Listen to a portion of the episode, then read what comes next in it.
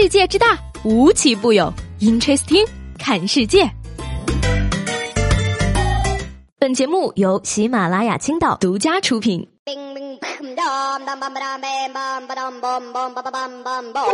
going on?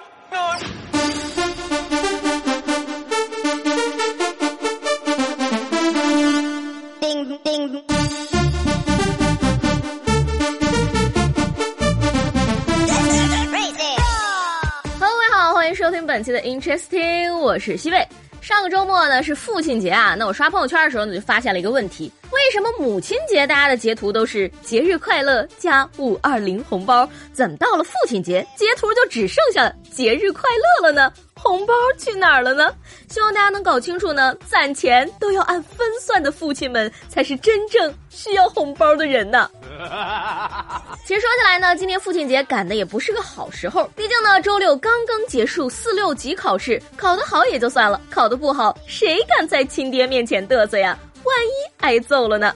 劝各位朋友们一句啊，四六级你撞破头也要考出来，因为这玩意儿以后真的会有用。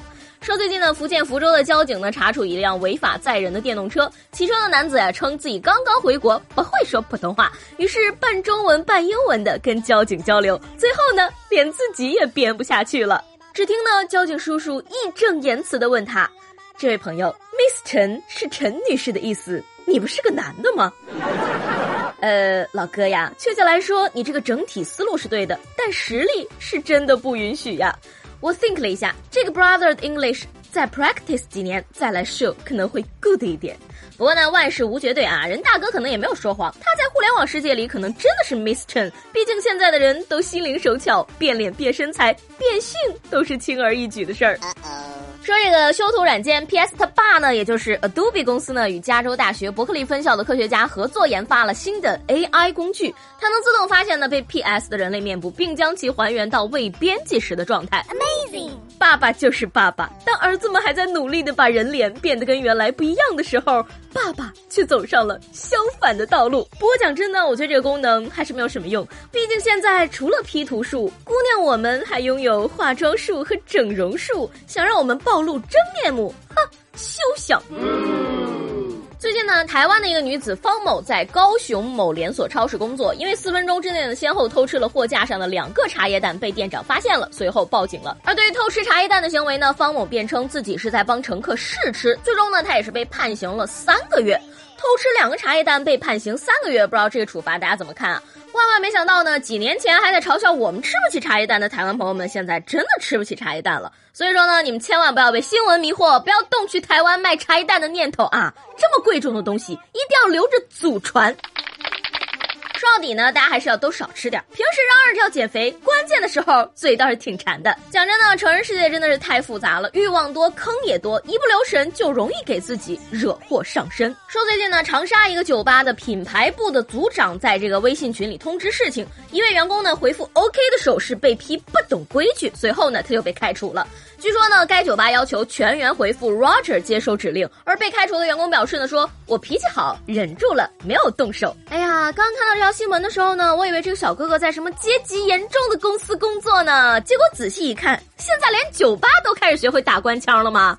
庙小妖风重，水浅王八多。我看也别回复什么 Roger 了，逼格还是不够嘛，直接回复渣多好呀，或者是陈复义尊职也是不错的选择嘛。其实早走早好，即使现在不走呢，以后你也会因为左脚先进门还是右脚先进门这种破事被开除的。欲加之罪，何患无辞嘛。人的一生呢，从不矛盾，有多少付出就有多少收获。大多数的懒鬼呢，都会穷困潦倒一生，而勤劳的人呢，则往往容易在年轻的时候 猝死。最近呢，浙江的一个男子呢，因为看电视剧《破冰行动》入戏太深，在喝酒之后呢，脑子里边都是打打杀杀的血腥场面，于是呢，便拨打了十七次幺幺零报警电话，称自己杀了人。而根据这个警察叔叔方面的消息呢，这个男子目前已经被处以行政拘留七日、罚款两百块的处罚。哎呀，看电视把自己看进看守所的大哥，你是第一个呀！幸亏你看的是《破冰行动》啊，那你要是看了《古惑仔》，岂不是整个铜锣湾都是你的了？你能主动自首，叔叔很高兴；但是你扰乱治安，叔叔不喜欢。四月初啊，男孩小邓呢通过交友软件认识了一位女网友，俩人啊是越聊越投机。但是后来呢，这位小姐姐呢不断的以点外卖、交罚款、购买生活用品等理由向这个小邓要钱。刚开始啊金额较小，后来呢他又说自己的妈妈出了车祸，急需用钱，成千上百的问小邓要钱。小邓这个时候才起了疑心，到派出所报警。而警察叔叔调查之后发现呢，小邓果然是上当了，他的这位所谓的女朋友其实啊是一对双胞胎兄弟，像极了爱情哈。虽然屏幕对面的不知道是男是女，这事儿告诉我们一个什么问题呢？对于当代青年来说呢，骗我谈恋爱可以，让我花钱那是绝对不行的呀。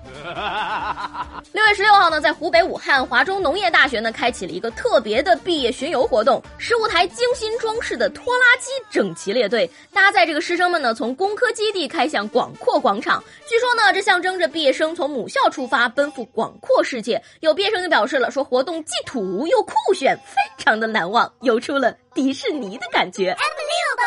哎呀，想起了去年我毕业的时候，正好赶上了多年不遇的一场大活动啊，那都不能算得上是毕业，只能叫原地解散呢。大学老师呢即将送走一波学生，小学老师呢可是被熊孩子气得不轻。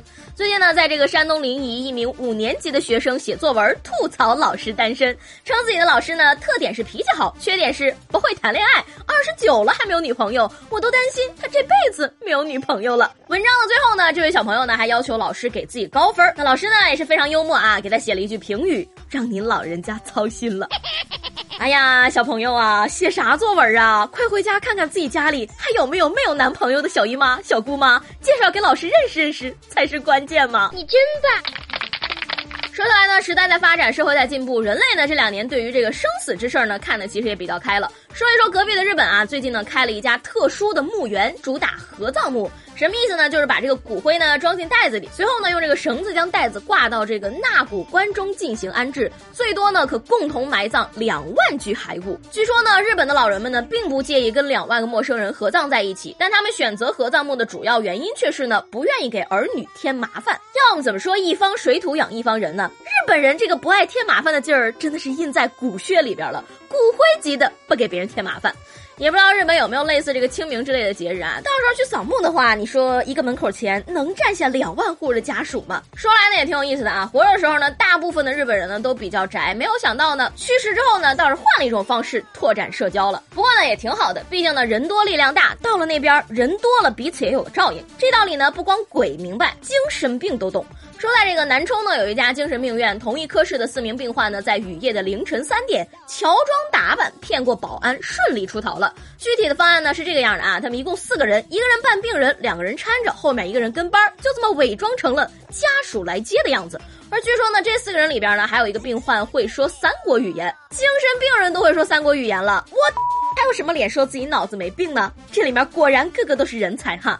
话说呢，这位多语种老哥偏偏卡着这个时候往外跑，是急着参加四六级考试吗？好在呢，院长说呢，已经把这个四名逃跑的病患找了回来，没有出现什么事故。疯归疯，傻归傻，人家其实只是精神上有点毛病，但智商没有问题。不像我，精神状态倒是挺好，就是智商不大行啊。那说到这儿呢，今天最后我就有一个问题想跟大家讨论一下了。如果有一天你无意中误入了精神病院，你要如何向医生证明自己是一个正常人呢？